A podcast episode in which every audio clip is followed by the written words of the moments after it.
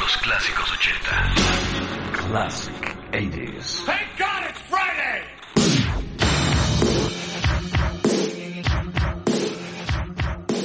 Hola, hola, hola.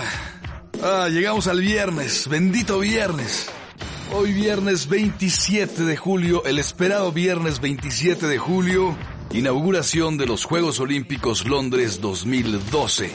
El mundo fue testigo de un gran espectáculo, como se había con antelación mencionado, y pues viviremos dos semanas sumergidos en estas disciplinas olímpicas, muestra de las proezas humanas, llevando las capacidades físicas del ser humano a su máximo potencial. En fin, bienvenidos a este programa que se llama Classic 80 dedicado a revisar, redescubrir, desempolvar, revivir los, los clásicos años 80. Yo soy Jorge Ortiz Galindo y entre otros el día de hoy, pues eh, vamos a iniciar con algo muy olímpico, ochentero totalmente, pero también tendremos la historia detrás de varias canciones. Descubriremos, por ejemplo, qué tiene que ver Neil Young con Def Leppard. ¿Qué tiene que ver los campos de concentración nazi con los canadienses de Rush? Entre otros cumpleañeros escucharemos a Bill Berry de R.E.M., traeremos algo del 86, porque viajaremos hacia la mitad de la década de los 80 en la revisión del flashback de Billboard. Hace 26 años, y les advierto que esto les va a gustar. Bienvenidos a la emisión número 113 de Classic 80s. Ok, bueno, pues ya que estamos en este asunto olímpico por todas partes, y qué bueno, ¿no? Una fiesta, un espectáculo que se da solamente cada cuatro años. Vamos a iniciar, eh, pues muy ad hoc con toda esta temática que nos envuelve. En 1984 se realizaron los Juegos Olímpicos en Los Ángeles, California, Estados Unidos. Para tal ocasión, el compositor legendario John Williams compuso fanfarrias para esos Juegos Olímpicos y le valió el Grammy a Mejor Composición Instrumental de aquel año. Así sonaban los Juegos Olímpicos en 1984. ¿Lo recuerdan?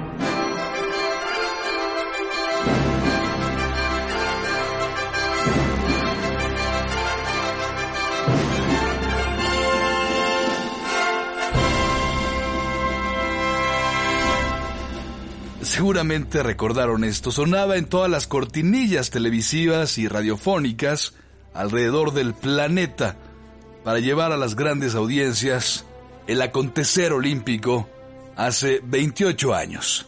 Pero bueno, no solamente fue esta composición la que adornó musicalmente estas justas olímpicas, sino que también encontramos una canción compuesta por un matrimonio integrado por los ya legendarios compositores Barry Mann y Cynthia Will, que bueno, pues han legado al mundo de la música una buena cantidad de canciones, entre ellas esta, que sería la oficial de las Olimpiadas Los Ángeles 1984, que se incluye en un álbum de Sergio Méndez, este brasileño, nacido en Río de Janeiro, y para entonces lanzaba al mercado el álbum Confetti, hoy suena como un verdadero guilty pleasure. Porque cuando tienes una canción que empieza con este tipo de sonidos, chequen esto.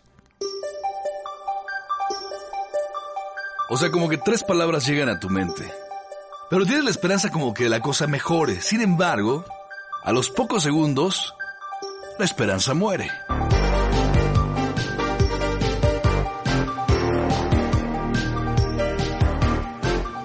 Qué horror.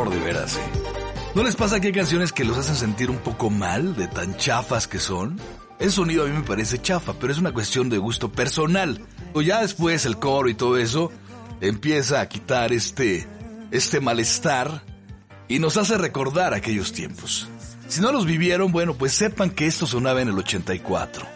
El paso de los años la ha convertido en una canción patriotera y supongo un placer culposo para varios. Es una anécdota de los 80, en realidad. Olimpia, Sergio Méndez, en Classic 80s. Bienvenidos.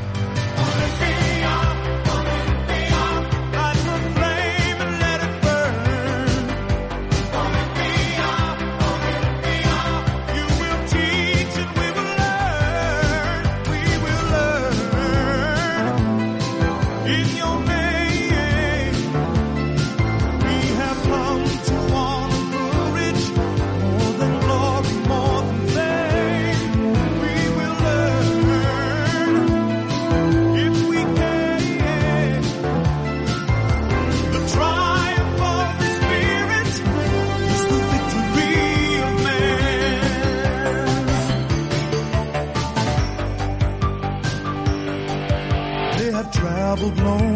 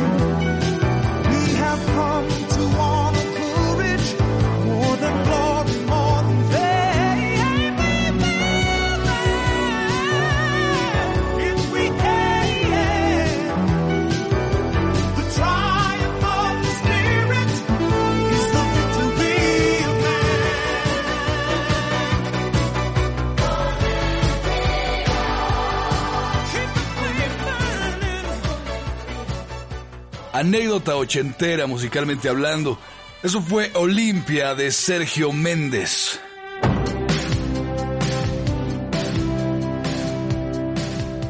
Nos vamos a pausa comercial, regresaremos con Rush, Def Leppard y una trivia Classic 80s.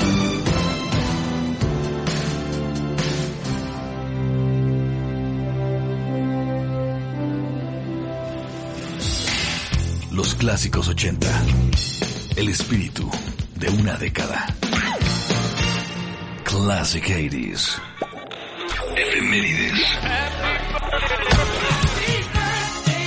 Cumpleañeros de la semana. Ok, regresamos para seguir revisando cumpleañeros de esta semana en el entorno ochentero. Con esta voz un poco ronco, sigo enfermo, pero vamos a darle. Así que, que suene el arte, por favor.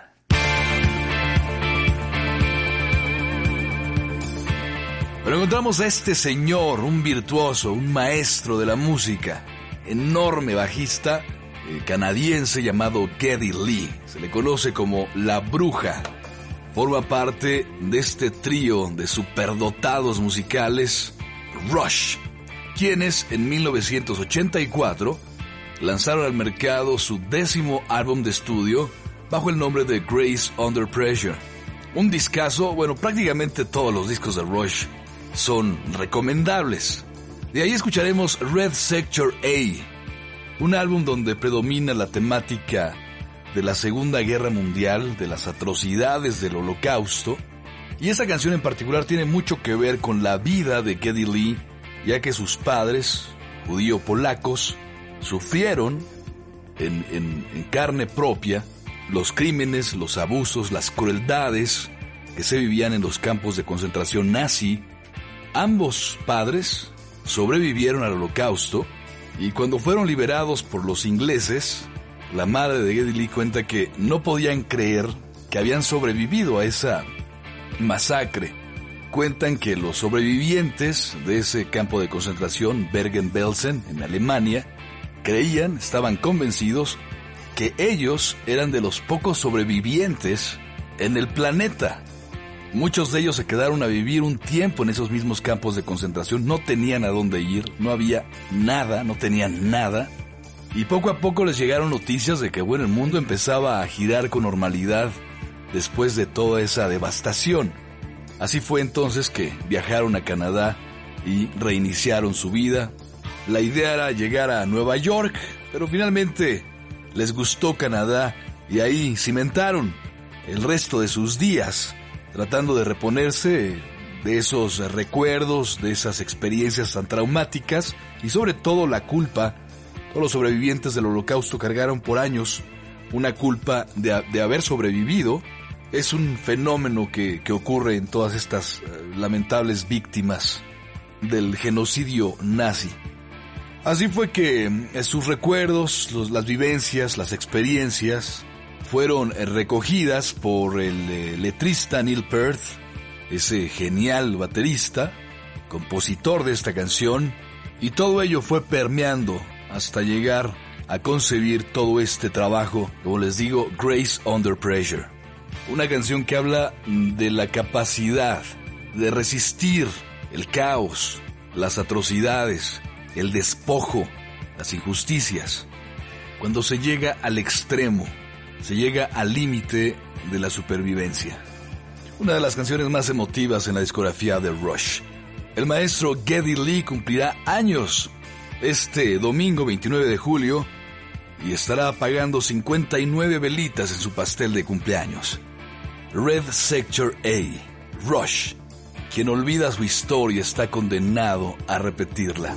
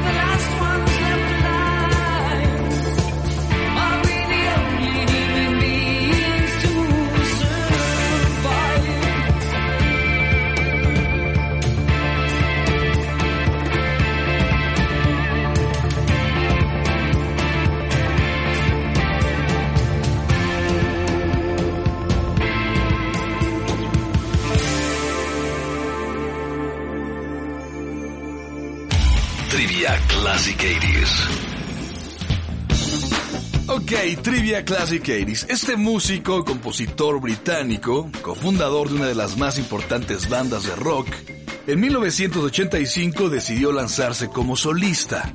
A lo largo de su carrera ha estado rodeado de escándalos.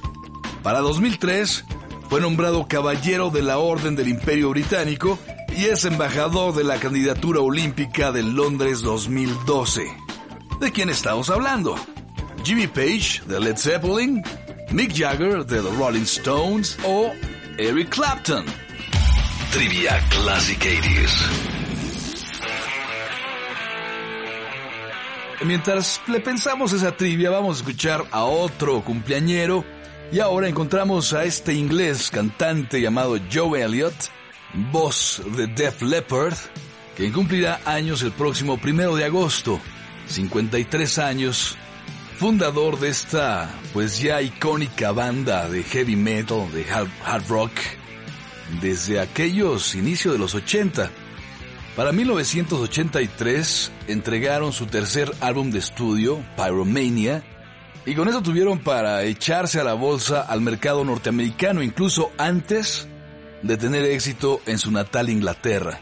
Este álbum, bajo la producción de Robert John Mutt un distinguido productor, que bueno, podríamos dedicar un programa entero a hablar de, John Lange, eh, Así nada más como comentario, él participó en las producciones de Boomtown Rats, I Don't Like Mondays, él hizo eh, producciones para The Cars, para ACDC, para Foreigner, para Brian Adams, entre otros, y está casado con la guapísima Shania Twain. La verdad es que se rayó el señor Robert John Butlange. Bueno, ese señor realmente puso a trabajar a los Def Leppard y logró darles la dirección correcta, los afinó, los calibró, digamos, y a partir de entonces terminó de pulir el sello musical que esta banda ha tenido desde entonces a la fecha. Una producción muy meticulosa que sería un verdadero triunfo, tanto para John Modlange como para Def Leppard. Incluso la voz que arranca esta canción es la de John Modlange, emulando un 1, 2, 3, 4, pero con palabras sin sentido. Y esto como resultado de las incontables ocasiones en que tuve que contar para que esta canción quedara como finalmente la conocemos. Rock of Ages, un verdadero clásico ochentero. El coro de la canción fue grabado una y otra y otra vez, capa sobre capa sobre capa, hasta casi emular un estadio, cantando al unísono. Hay 176 voces en el coro de Rock of Ages. 176. Además de las monstruosas guitarras que pulió el gran Robert John Motlange. Y aquí hay que ubicar en esta canción eh, la utilización de sintetizadores. El heavy metal se vio prácticamente obligado a hacer uso de esta nueva tecnología. Quien lo pondría de manifiesto de manera extraordinaria sería Van Halen con el álbum 1984 y ese intro de la canción Jump. Pero antes, ya Def Leppard, entre otros, empezaban a incursionar en esos terrenos. Aquí pidieron ayuda de dos grandes tecladistas. Por un lado, en esta canción está el sintetizador de Tony Kaye de Yes y también la participación de Thomas Dolby, uno de los precursores de lo electrónico. Pero como este señor no quería que se le relacionara con el heavy metal, usó un seudónimo y aparece su crédito en el álbum bajo el nombre de Booker T. Buffin, pero es Thomas Dolby. La canción hace referencia a una original de Neil Young, incluida en el álbum Rust Never Sleeps, llamada My My Hey Hey Out of the Blue, que contiene la frase que utilizaría Kurt Cobain de Nirvana para despedirse antes de cometer suicidio. It's better to burn out than to fade away. Es mejor arder de una vez que consumirse despacio. Al respecto, Neil Young ha dicho que la, la lectura de Kurt Cobain es totalmente equivocada, ya que la canción de Neil Young habla de la supervivencia del artista, la, la estadía del rock and roll, es una oda al rock and roll. Rock and roll is here to stay. Incluso el Tri en México, el Tri le hizo un cover eh, por ahí del 86, una canción que fue conocida como El rock nunca muere. Y ese fue el sentido con que Def Leppard, en el 83, utilizó la frase para arrancar su Rock of Ages. Y es justo aquí cuando lo dice Joe Elliott, cuando dice que tiene algo que decir.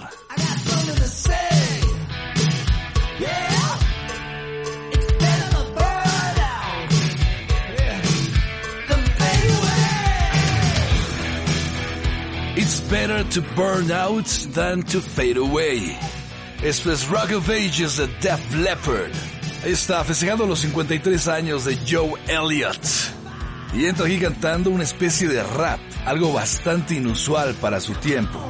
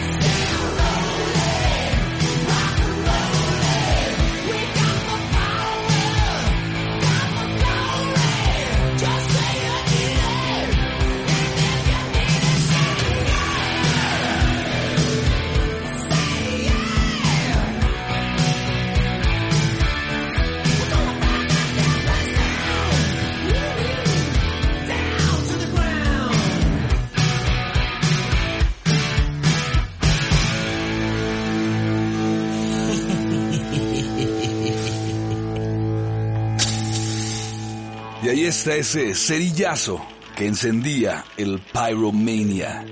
Def Leppard, 1983. Trivia Classic 80s.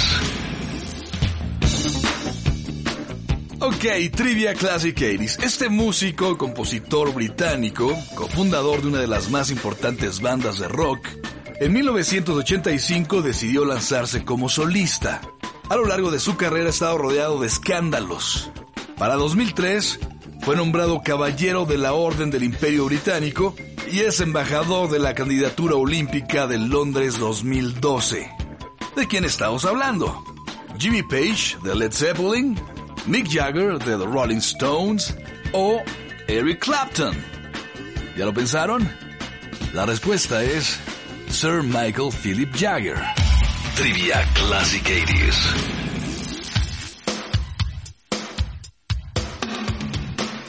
Bueno, ahí está la respuesta. Es Mick Jagger, el único Mick Jagger, conocido como el niño maldito del rock.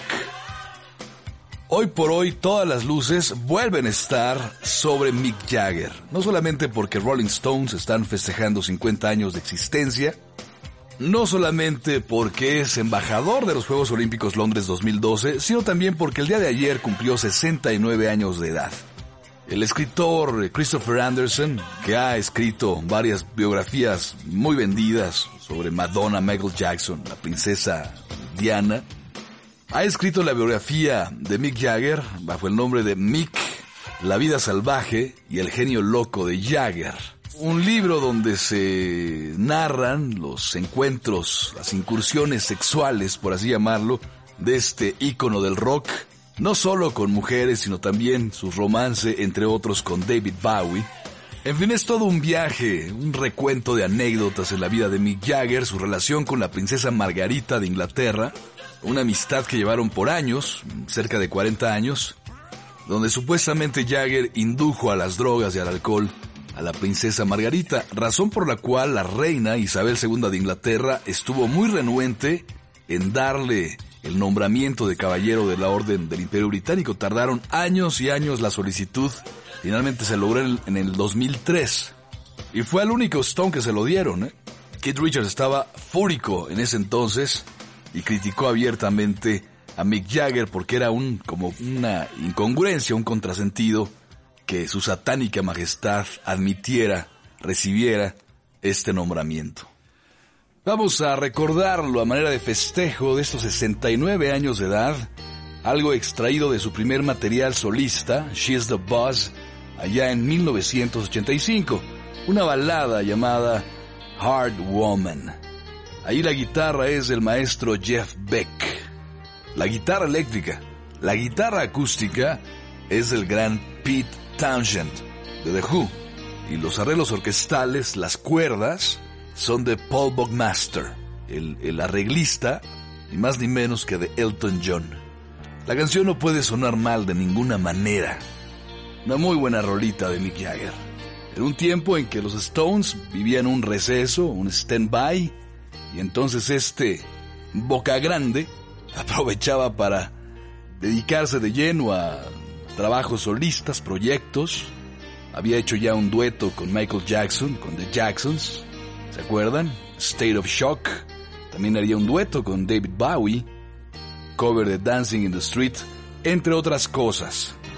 Bueno, vámonos pues con la música. Hard Woman es Mick Jagger en Classic 80s. She's a hard woman to please, and I thought about letting her know. She's a hard lady to her go. She's a tough lady to I thought about it. She's a hard lady to play. Yes, she is. I gave her laughter. She wanted die. I was romantic. She treated me cruelly. Where is the mercy? The love? You see, passion has a funny way of burning down and running low. Suddenly it goes out, and you wonder where does it go?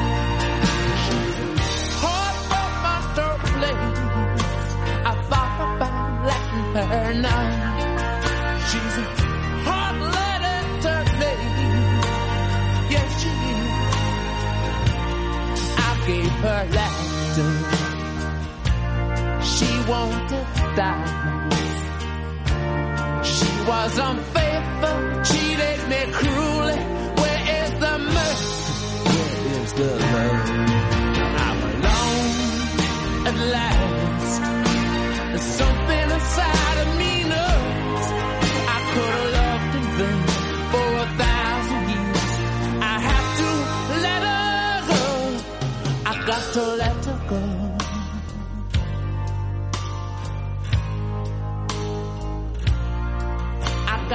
Say goodbye.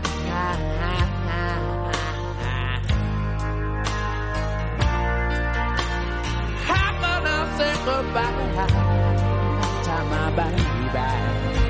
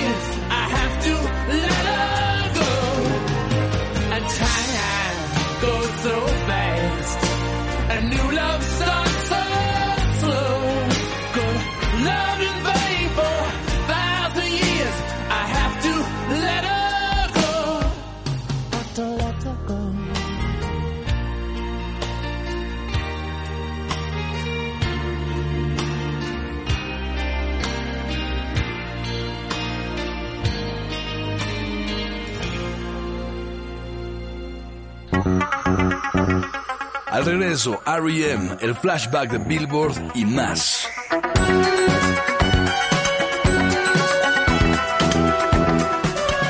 Estás escuchando Classic 80s. Efemérides. Cumpleañeros de la semana. Continuamos en Classic 80s y tenemos aquí frente a nosotros a este conocido ex baterista de R.E.M. Bill Berry va a cumplir el próximo 31 de julio, o sea el martes, 54 años de edad. Hay que recordar que Bill Berry padeció un aneurisma cerebral en 1997, motivo por el cual tuvo que retirarse de la música, abandonar al grupo, y al parecer vive plácidamente con su familia, su hijo, su esposa y sus cejas, allá en su granja, en Georgia. Así que bueno, en honor a este señor Bill Berry, que bueno, se mantuvo dentro de la banda 17 años, quienes justo en 1986 y en fechas como esta, lanzaban al mercado su cuarto álbum de estudio llamado Life's Rich Pageant, donde encontramos esta canción, Fall on Me. Inicialmente la canción fue escrita con un tono, una temática ecológica en referencia a la eh, lluvia ácida, Don't Fall on Me. Sin embargo, al irla trabajando se convirtió en esta especie de canción de protesta eh, cargada de mensajes eh, sociopolíticos que, a decir verdad, han siempre formado parte del ingrediente de R.E.M. Una canción en contra de la opresión y en apoyo a muchas causas que acusan no nos aplasten. Fall on me, recordándonos que todo cae por su propio peso.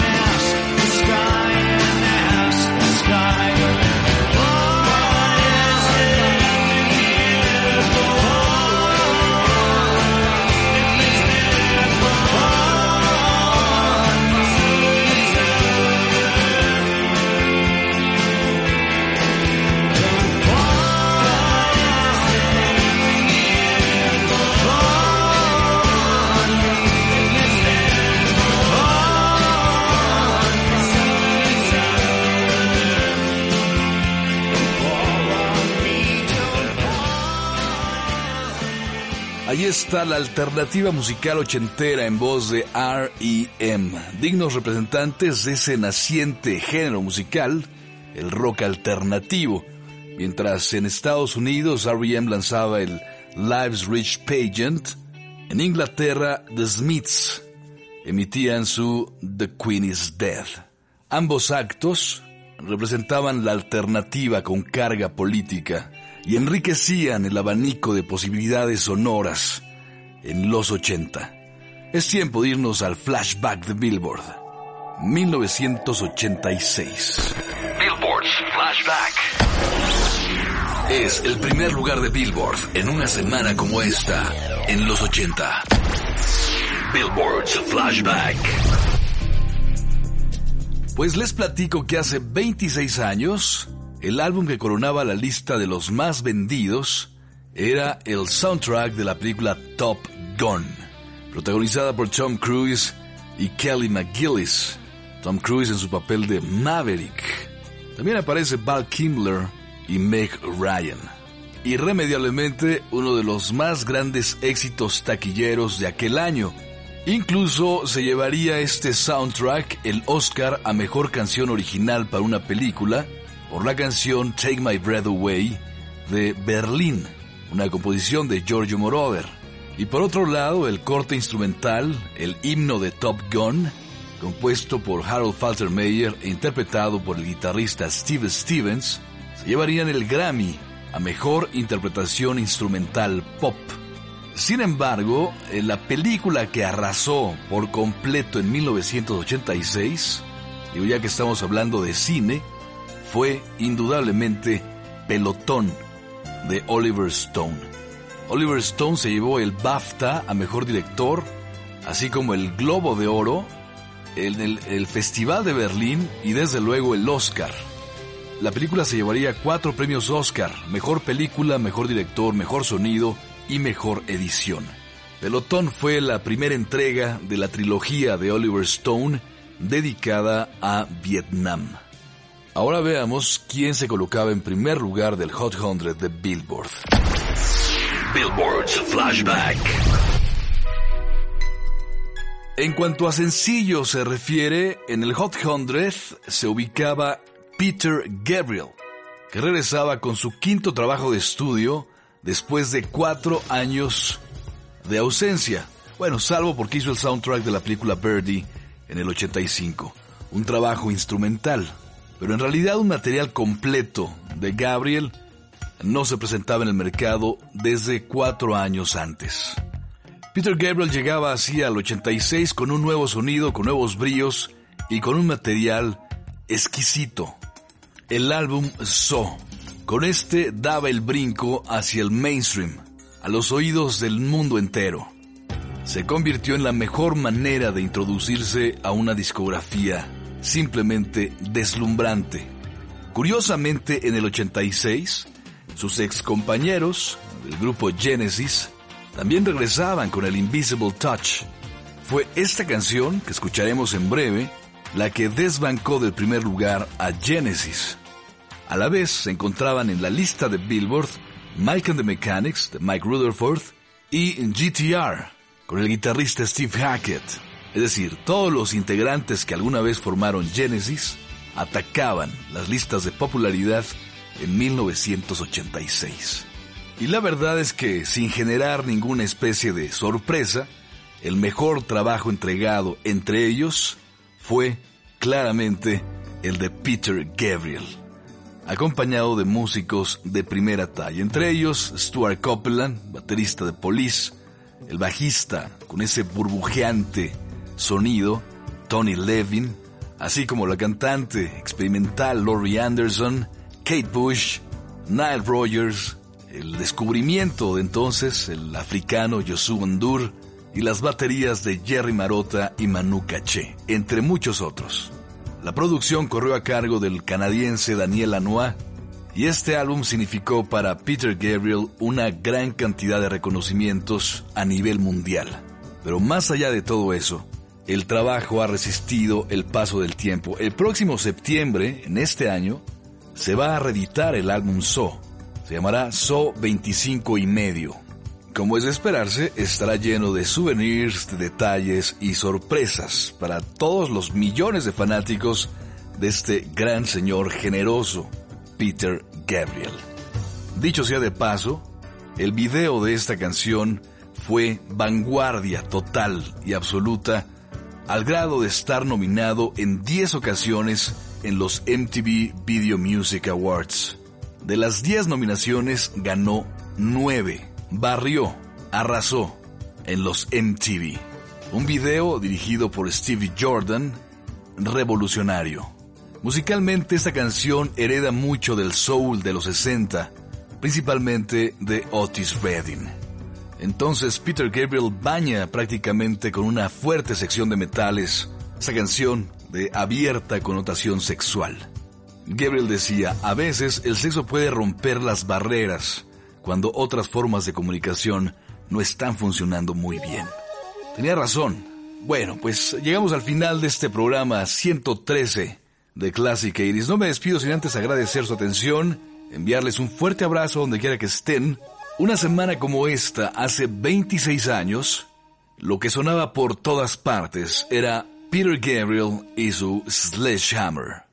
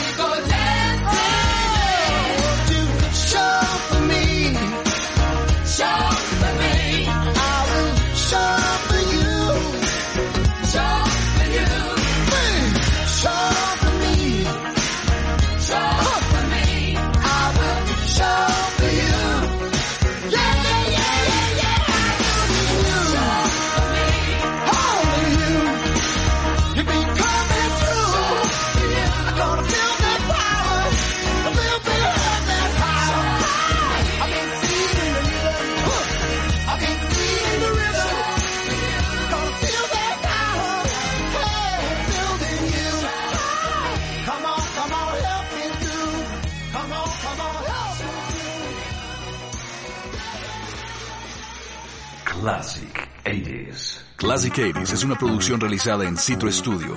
Derechos Reservados México 2011.